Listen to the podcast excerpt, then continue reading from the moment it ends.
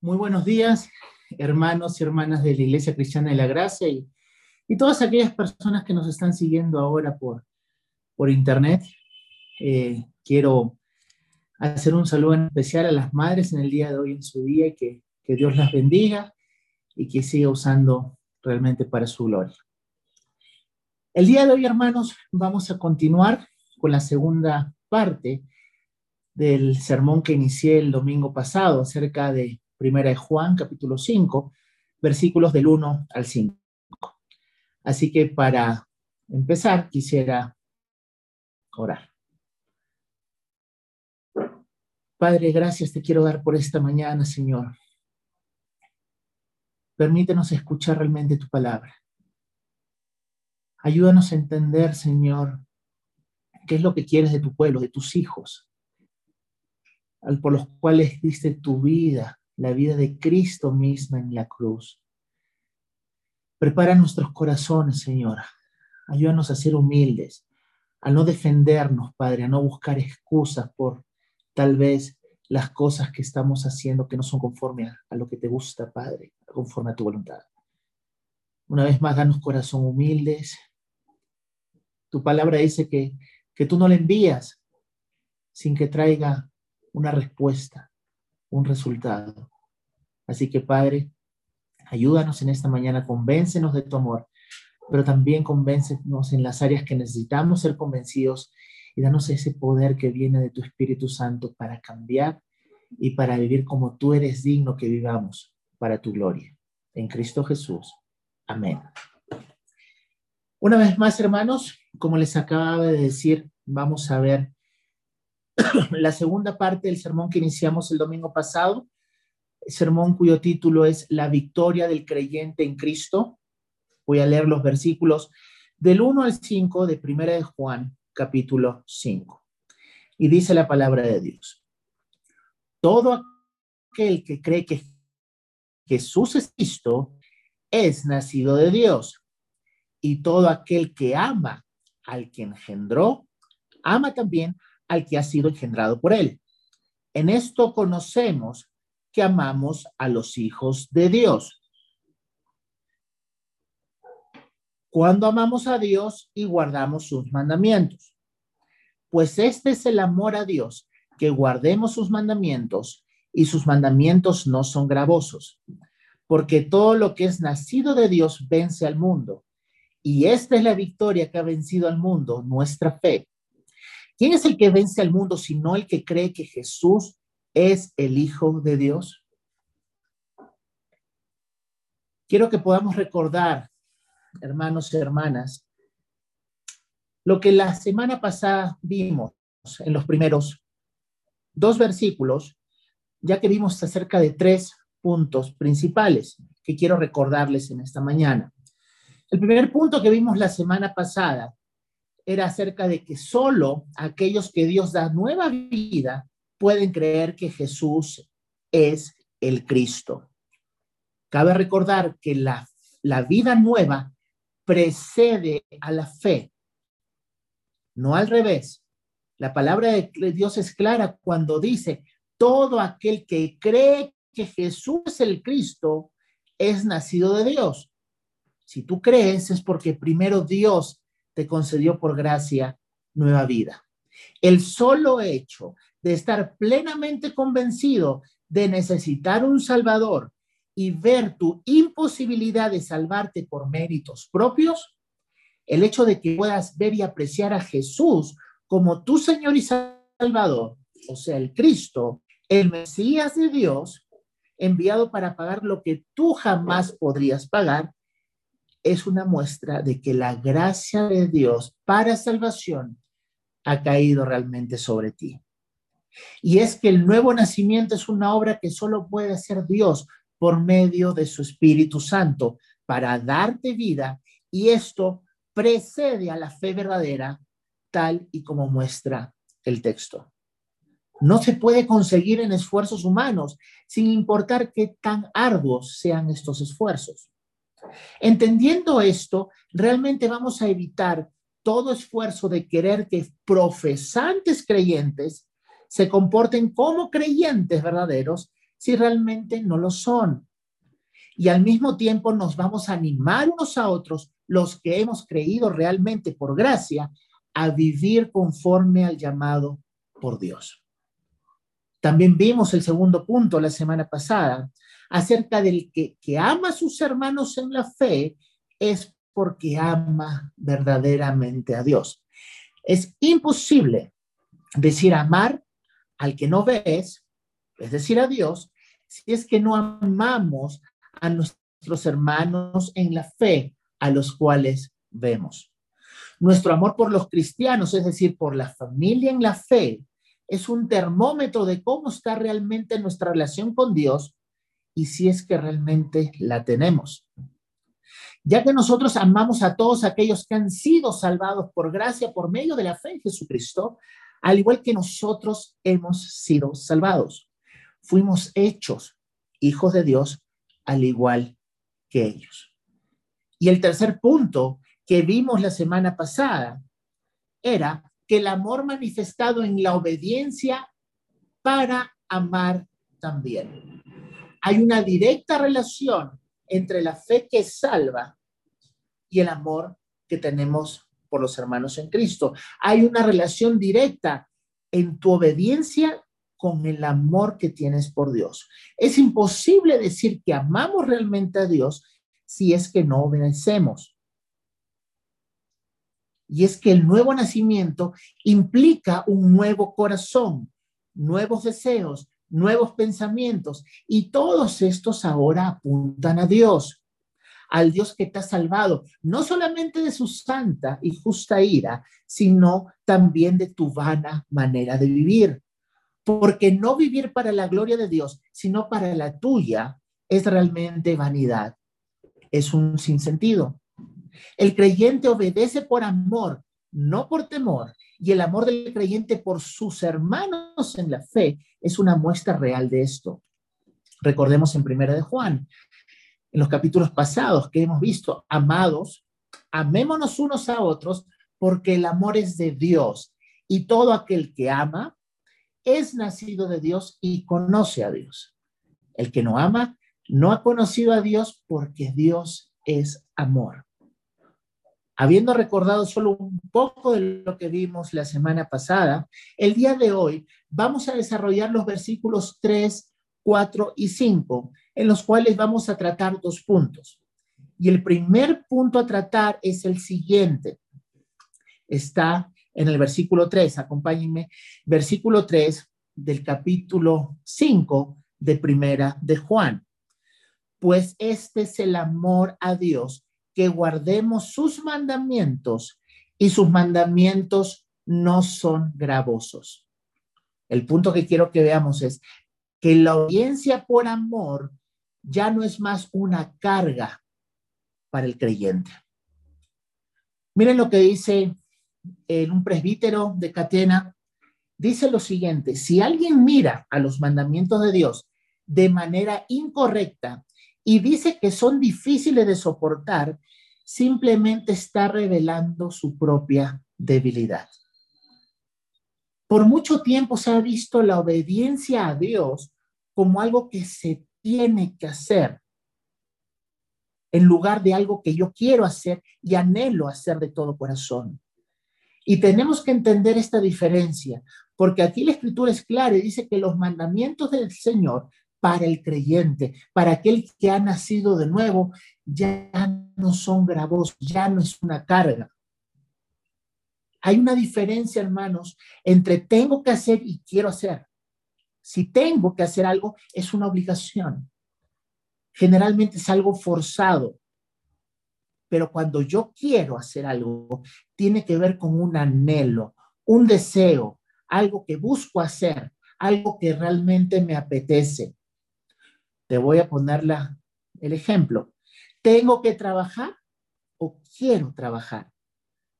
¿Quiero levantarme temprano o tengo que levantarme temprano? ¿Quiero comer o tengo que comer? El tengo que obedecer a Dios tiene que ver con solo haber escuchado acerca de Dios. Pero el quiero obedecer a Dios se relaciona con conocerle realmente. Tiene que ver con un nuevo nacimiento. Esa es la diferencia entre tener y querer. Y hay muchos que ven la obediencia a Dios aún así, como tengo que orar, tengo que ir a la iglesia, tengo que leer la Biblia, tengo que amar a los hermanos, pero no hay un anhelo en sus corazones por esto. No dicen quiero, quiero hacerme deleito en el Señor, quiero hacerlo. Ese no es el corazón de muchos. Y tiene que ver más con el sentido de haber escuchado tal vez de Dios, pero no hay una relación con Dios como un padre y no saber lo que realmente ha hecho por ellos Cristo en la cruz. Y otras personas ven la obediencia a Dios como si fuese una deuda que alguien canceló y ahora yo tengo que cancelar de algún modo. Y ese es el problema cuando a veces malinterpretamos la, la palabra gratitud. Hay muchas veces utilizamos que obedecemos a Dios por gratitud, pero cuando nuestro corazón no está alineado, esa gratitud se vuelve en un anhelo de querer pagar lo que Dios ya pagó por nosotros en la cruz de Cristo. Y yo te voy a poner un ejemplo. Imaginémonos que yo tengo una deuda con un banco y no puedo pagarla, pero lo que puedo hacer es que otro banco pague esa deuda. Es muy común en estos tiempos. Y esto produce que yo ya no tenga que pagarle al primer banco, sino pagarle al segundo banco que me da intereses menores y la posibilidad de pagar. Y esta es la posición que muchos se ponen al hacer de Cristo como su segundo banco, un banco que parece entender más al deudor, un banco que no le va a exigir pagar la deuda, pero de todas maneras querrás hacerlo de una manera no tan drástica, sino de a pocos. Y el problema con esta forma de pensar es que finalmente sigues estando en una posición, perdón, de deudor. Ya no le debes al padre, sino al hijo, pero deudor al fin y al cabo. ¿Cuántas veces escuchamos personas que dicen, wow, no sé cómo pagarle a Dios? Y Dios no quiere que le pagues. E inconscientemente comienzan por sus buenas acciones a querer pagar esa deuda que tienen y que piensan tener en realidad. Esas personas reconocen de cierta manera que Cristo ha pagado sus deudas, pero ahora tienen que hacer algo para pagar por lo que Cristo ha hecho por ellos. Esto es claramente explicado por el apóstol Pablo en la carta a los romanos, recordándoles que la salvación que han recibido es exclusivamente por fe y que las obras u obediencia es el resultado de la fe. No tiene mérito alguno que luego podamos exigir que se nos tome en cuenta para salvación o permanencia con Dios. Miren lo que dice Romanos capítulo 4, versículo 4. Pero al que obra, no se le cuenta el salario como gracia, sino como deuda. La idea de gracia está en contra del principio de la obra. La gracia tiene que ver con recibir libremente el regalo dado por Dios. Las obras tienen que ver con ganar nuestro mérito delante de Dios. La antigua palabra griega para traducida para gracia tenía el significado en los autores clásicos de un favor hecho de la generosidad espontánea del corazón, sin ninguna expectación de algo a cambio. Por supuesto, este favor era hecho siempre hacia un amigo, nunca hacia un enemigo. Pero cuando la palabra gracia llega al Nuevo Testamento, hace un salto infinito hacia adelante, ya que el favor de Dios hecho en el Calvario fue para aquellos que le odiaban. Entonces, ya sea que obedezcas porque tienes que hacerlo o porque sientes que tienes una deuda con Jesús, ambas están alejadas de lo que el Evangelio realmente hace y pretende. Una vida realmente sin deudas para con Dios, una vida de disfrute, de libertad, para ahora sin ninguna carga ni peso, obedecer a Dios por amor y disfrutar plenamente de Él desde ahora y para la eternidad. Pero lamentablemente muchos caen en el engaño de la religiosidad Miren lo que dice George Whitfield. Hay muchos que continúan en una ronda de deberes religiosos que piensan que irán al cielo cuando mueran. Pero si los examina, aunque tienen a un Cristo en sus cabezas, no tienen a Cristo en sus corazones. ¿Y cómo sé que yo estoy cayendo en esto? Cuando obedeces por querer saldar tu deuda, vas a ver que vas inclusive un paso más allá. ¿Qué quiero decir? Que puedes terminar viendo a Dios como tu deudor. Y cuando algo malo te sucede, le vas a reclamar a Dios, ¿por qué me pasan estas cosas si yo estoy viviendo tan bien? Si yo te estoy obedeciendo, ¿por qué me pasa esto a mí? Has perdido el punto.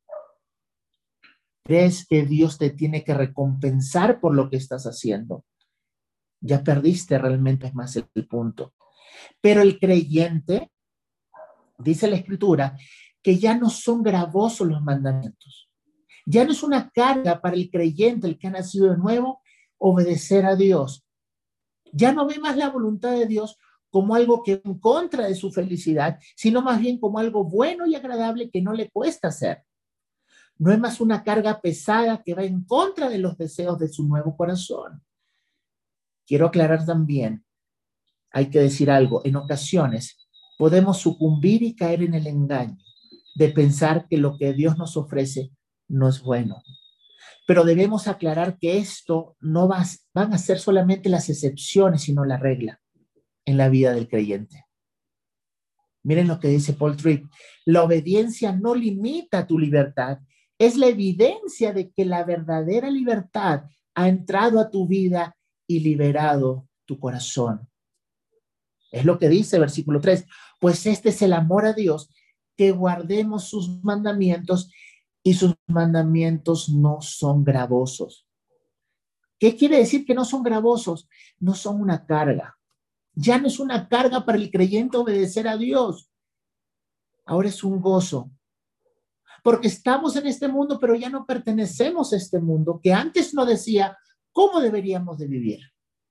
El creyente ahora sabe algo que antes, por haber estado muerto espiritualmente, no sabía ni entendía. Y es el hecho de que ahora pertenece a otro reino. Ya la ciudadanía del creyente no se encuentra aquí en este mundo, sino es eterna y está en los cielos. Su rey ahora es Dios, y no solamente Dios es su rey, sino también su Padre. Y es la voluntad del Padre que mostró amor al enviar a Cristo a morir en la cruz por él, quien ahora le enseña cómo vivir en este mundo sabio y piadosamente. Ahora el creyente ve la voluntad de Dios como buena, agradable y perfecta. Pero el corazón del hombre que no ha podido ver el amor de Dios, claramente siempre verá la voluntad de Dios como algo pesado, difícil de realizar, algo que va en contra de su felicidad. El hombre natural, muerto espiritualmente, no puede ver ni entender a Dios ni su voluntad, que es buena, agradable y perfecta, y ve a Dios como un enemigo. Dice la palabra de Dios que las cosas espirituales se disciernen espiritualmente. La palabra de Dios, dice John Piper, es solo difícil de obedecer cuando la belleza de Dios es difícil de valorar. Cada vez que alguien siente difícil o ve difícil obedecer lo que Dios quiere, es porque ha perdido de vista la belleza de Dios. O la perdió de vista unos segundos, o realmente tal vez nunca la ha visto. Pero nosotros ahora como creyentes vemos a Dios y su voluntad como algo precioso. Miren lo que dice el Salmo 119, 97. Oh, cuánto amo yo tu ley. Todo el día es ella mi meditación. Es interesante. El salmista dice que ama la ley de Dios, porque amar a, la, la ley de Dios va más allá, es amar al dador de la ley, amar a Dios mismo. Y en ella se deleita de día y de noche en todo momento.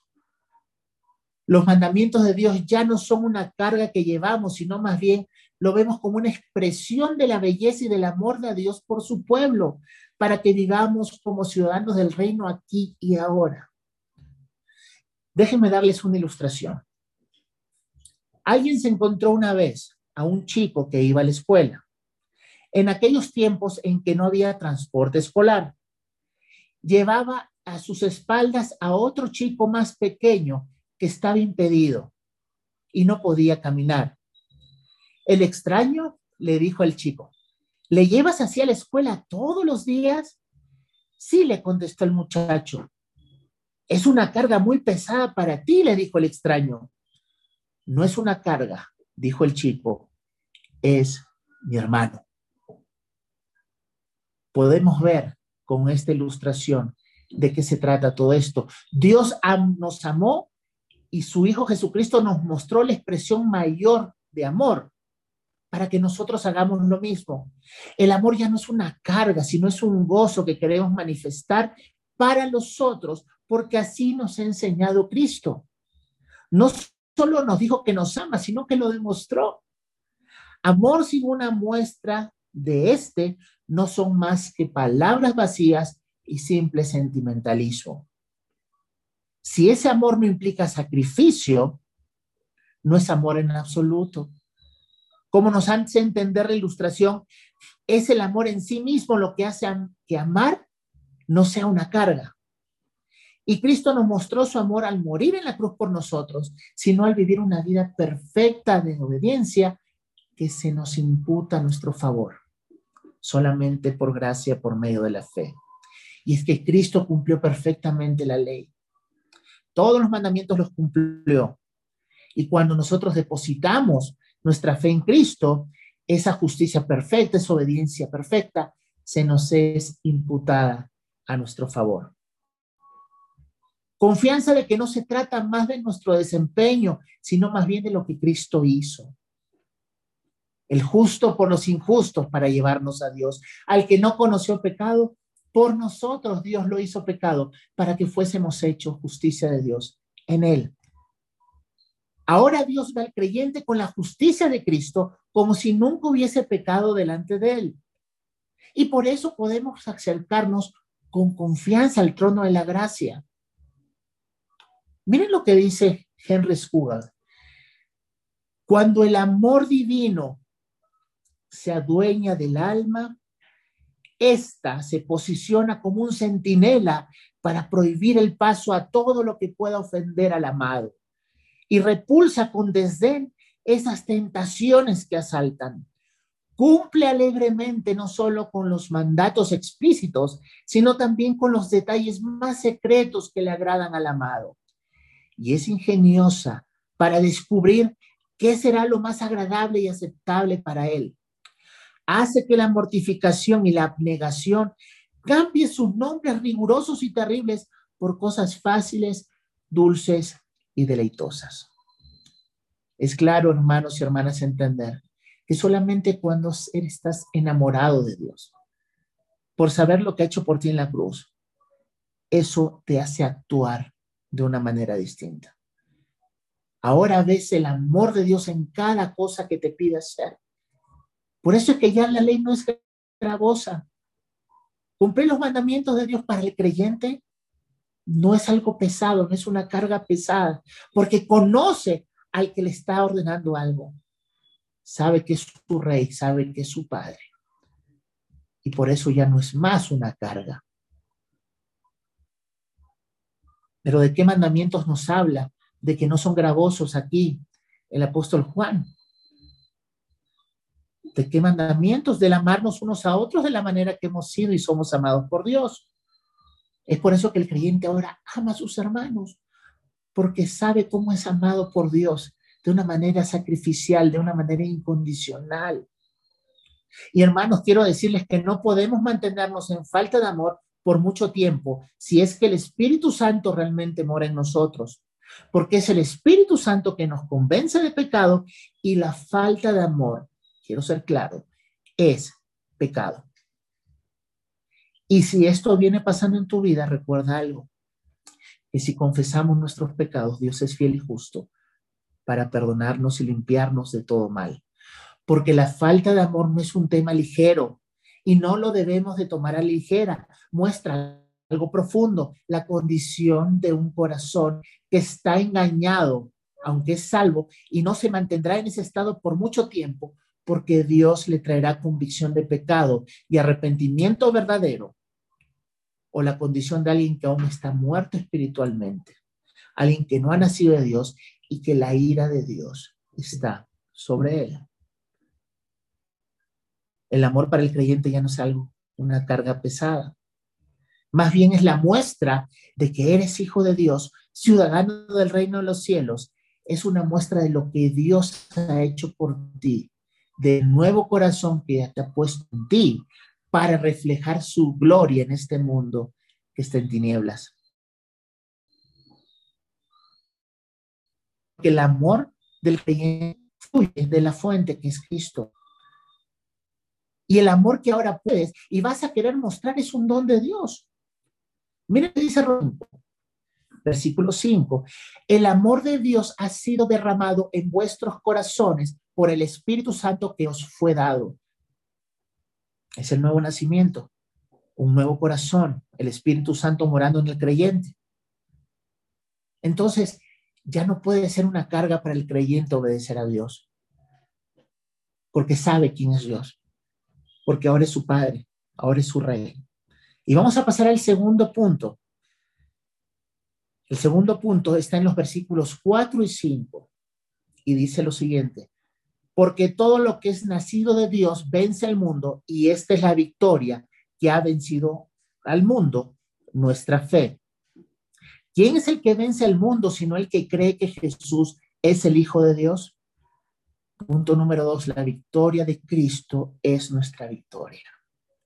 Creer que Jesús es el Hijo de Dios nos hace vencedores juntamente con Él. Porque todo lo que es nacido de Dios, dice aquí la Escritura, vence al mundo. Pero ¿a qué se refiere aquí con la palabra mundo? El término mundo hace referencia a la sociedad humana.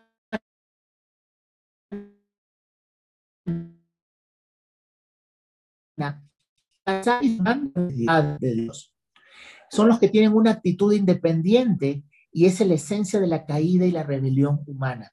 Pero ¿cómo vence, vence el creyente? Por la fe, dice aquí claramente, por creer que Jesús es el Hijo de Dios. Y quiero detener un segundo aquí. ¿Qué significa que Jesús es el Hijo de Dios? Durante su juicio ante los líderes judíos, el sumo sacerdote le ordenó a Jesús, te conjuro por el Dios viviente que nos digas si tú eres el Cristo, el Hijo de Dios, dice en Mateo 26, versículo 63. Jesús respondió, tú lo has dicho, y además os digo que desde ahora veréis al Hijo del Hombre sentado a la diestra del poder de Dios y viniendo en las nubes del cielo. Versículo 64. Los líderes judíos respondieron acusando a Jesús de blasfemia. En los versículos 65 y 66. Más tarde, ante Poncio Pilato, los judíos le respondieron, nosotros tenemos una ley y según nuestra ley debe morir porque se hizo a sí mismo hijo de Dios dice Juan 19, versículo 7. ¿Por qué el declarar el ser el Hijo de Dios se consideraría como una blasfemia merecedora de la pena de muerte? Los líderes judíos entendieron exactamente lo que Jesús quiso decir con la frase Hijo de Dios. El ser Hijo de Dios significa ser de la misma naturaleza de Dios. Entonces la declaración de ser de su misma naturaleza, de la naturaleza de Dios, era decir, yo soy Dios, porque Jesús, hermanos, es Dios. Y en, este, en esta piedra tropiezan muchas personas, muchos de los testigos de Jehová, por ejemplo, que dicen que Jesús no es Dios, sino el Hijo de Dios, sin entender el trasfondo judío de lo que significaba realmente hacerte llamar Hijo de Dios. Cuando Jesús dijo que yo soy el Hijo de Dios, estaba diciendo, yo soy Dios. Jesús cumplió perfectamente todas las demandas de la ley. Y solo nos queda depositar nuestra confianza en su obra y no en las nuestras. Y esto tiene implicaciones para nosotros. Dice Juan 16, versículo 33. Estas cosas os he hablado para que en mí tengan paz. En este mundo tendréis aflicción, pero confía que yo he vencido al mundo. Jesús quería que cada uno de sus discípulos viva realmente confiado con esa paz, con ese gozo. Es una paz que no dependa de lo que puedas hacer, sino más bien que viene del sacrificio perfecto de Cristo y depositar tu fe en ese sacrificio. No nos olvidemos que el propósito, uno de los propósitos de la carta de primera de Juan, es que el creyente tenga confianza y ánimo. Miren lo que dice primera de Juan 5:13. Estas cosas os he escrito a vosotros que creéis en el nombre del Hijo de Dios para que sepáis que tenéis vida eterna. Pero nosotros hemos vencido al mundo por creer que Jesús es el Hijo de Dios por depositar nuestra fe en Él. Pero ¿en qué manera Jesús venció el mundo? Jesús venció al mundo al vivir la vida en este mundo, no conforme el mundo le dijo que tenía que vivir, sino conforme al diseño y voluntad de su Padre. El mundo jamás determinó la agenda de Cristo, sino únicamente la voluntad de su Padre. Jesús vivió en este mundo sabio y piadoso porque vivir piamente significa vivir conforme a la voluntad de Dios. Jesús nunca sucumbió a ninguna tentación, por lo tanto jamás pecó. Jesús vino a este mundo para acabar con el pecado y con la consecuencia del pecado, que es la separación de Dios. Jesús fue a la cruz para cargar en él con nuestros pecados y sus consecuencias, pero no solamente eso, sino que resucitó, demostrando así su triunfo glorioso en la cruz la aceptación del Padre de su sacrificio y con ello nuestra seguridad eterna de salvación por poner nuestra fe en Él. Y es por eso que la victoria de Cristo sobre el mundo es también la nuestra, a pesar de que muy probablemente no la pasemos de lo mejor mientras permanezcamos en este mundo. Porque Jesús nunca dijo que no sufriríamos en este mundo. Él dijo que la paz verdadera la encontraríamos cuando depositemos nuestra fe en Él y nuestra confianza. Nuestra victoria, la victoria del creyente, del nacido de nuevo, de los hijos de Dios, está dada solamente en Cristo. No en tus esfuerzos inútiles para pretender creer algo que algún mérito puedes tener dentro de la historia de redención. No para que levantes el puño diciendo que eres victorioso y tratando de motivarte de alguna manera o de sentir especial alguna cosa. Tu victoria es la victoria ganada por Cristo en la cruz. Fue un evento celestial, una realidad que creer no principalmente sentir. Es por eso que el apóstol Pablo también dice en Romanos 8, versículo 37, pero en todas estas cosas somos más que vencedores por medio de aquel que nos amó, quien es Jesucristo. El triunfo del creyente, una vez más, no se basa en tu rendimiento, sino en el de Cristo.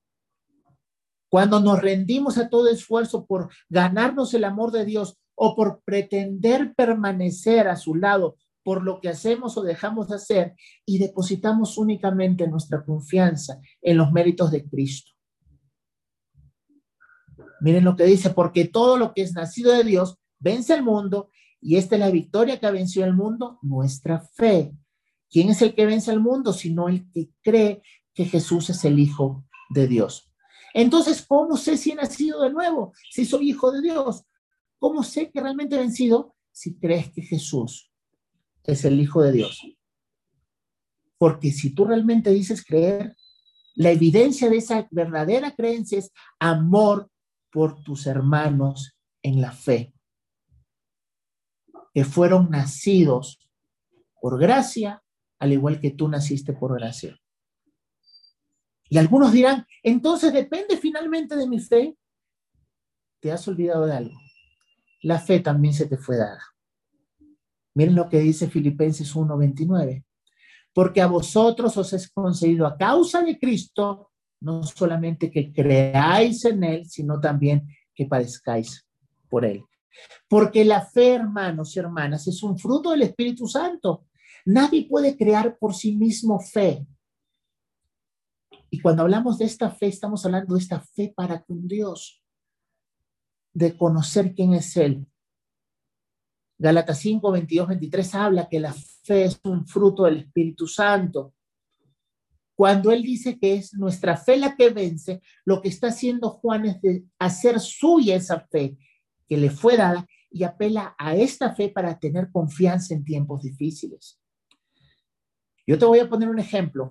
Si alguien, por ejemplo, te regala un auto por el cual no pagaste ni un sol, ni un dólar, es tuyo, lo disfrutas, y cuando ya lo tienes en manos, dice, mira mi auto. Vas donde otras personas y dicen, mira mi auto, es tuyo, pero tú no lo compraste, se te fue dado. Es la misma intención. Juan sabe que la fe se le ha dado por gracia, porque es un fruto del Espíritu Santo, pero la hace suya. Sentido de pertenencia con esa fe. Cristo, hermano y hermana, ya venció. Y si hemos puesto nuestra fe en Él, nosotros también hemos vencido. Porque la fe rompe ese hechizo esclavizador del encanto de este mundo. Cristo venció este mundo y nosotros hemos vencido con él. Por eso el cristiano ya no le llama la atención, ya no vive como el mundo vive, porque el creyente sabe que antes cuando estaba muerto espiritualmente vivía conforme el mundo le decía cómo tenía que vivir. Vivía sus matrimonios como creía, como el mundo les había enseñado. Criaban a sus hijos como el mundo le había enseñado. Trabajaban como el mundo les había enseñado. Veían la amistad como el mundo les había enseñado. Veían el amor como el mundo les había enseñado, pero ahora el creyente, porque tiene una nueva vida y el Espíritu Santo morando en él, ahora quiere que su matrimonio sea para el Señor. La crianza de sus hijos para el Señor. Ve el amor ya no como el mundo lo enseña, sino como Dios lo ve. Y ya no se comporta como un ciudadano de este mundo, sino como un ciudadano del reino de los cielos. El creyente ve que esa vida era vana, y que no estaba viviendo conforme al propósito por lo cual fue creado. Porque el ser humano ha sido creado para alabanza y gloria de Dios y para disfrutar de eso también. Entonces, ¿cómo vivir confiado? Entendiendo y meditando sobre esta verdad que Cristo ya venció. Te voy a poner un ejemplo. Imagínate que querías ver un, partido de fútbol ese partido de fútbol es muy importante, está jugando tu equipo, pero no puedes verlo. Tienes otras cosas que hacer. Pero alguien te grabó el partido y lo ves cinco o seis horas después. Tú no sabes el resultado, no quieres que nadie te cuente el resultado, pero también lo ves con otro amigo al costado, sentado al lado tuyo, ves el partido, que también es hincha del equipo que tú eres hincha estás viendo el partido y tú ves que estás perdiendo tu equipo 1-0. Y faltan cinco minutos para que acabe el partido. ¿Cómo estarías? Preocupado, ¿no es cierto? Pero ¿qué pasaría si la persona, alguien, se acerca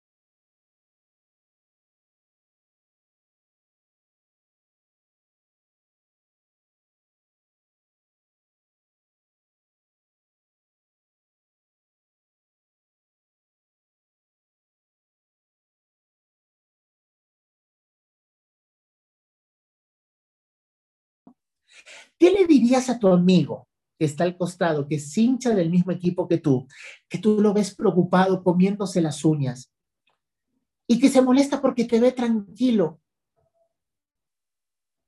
Porque no entiendes por qué tú no estás angustiado.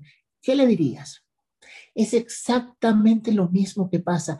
Las escrituras, hermanos y hermanas, ya nos dicen que Cristo venció. Apocalipsis nos dice, nosotros solamente estamos esperando, como quien dice, el pitazo final del partido. Pero la, victoria está asegurada. Y con la victoria de Cristo, la nuestra.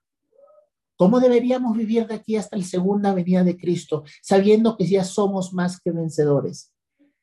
Que la victoria de Cristo es nuestra, que esa victoria no va a cambiar, no importa lo desfavorable que se presenten las cosas en este mundo, la victoria para el creyente, para el Hijo de Dios, está asegurada en los méritos de Cristo.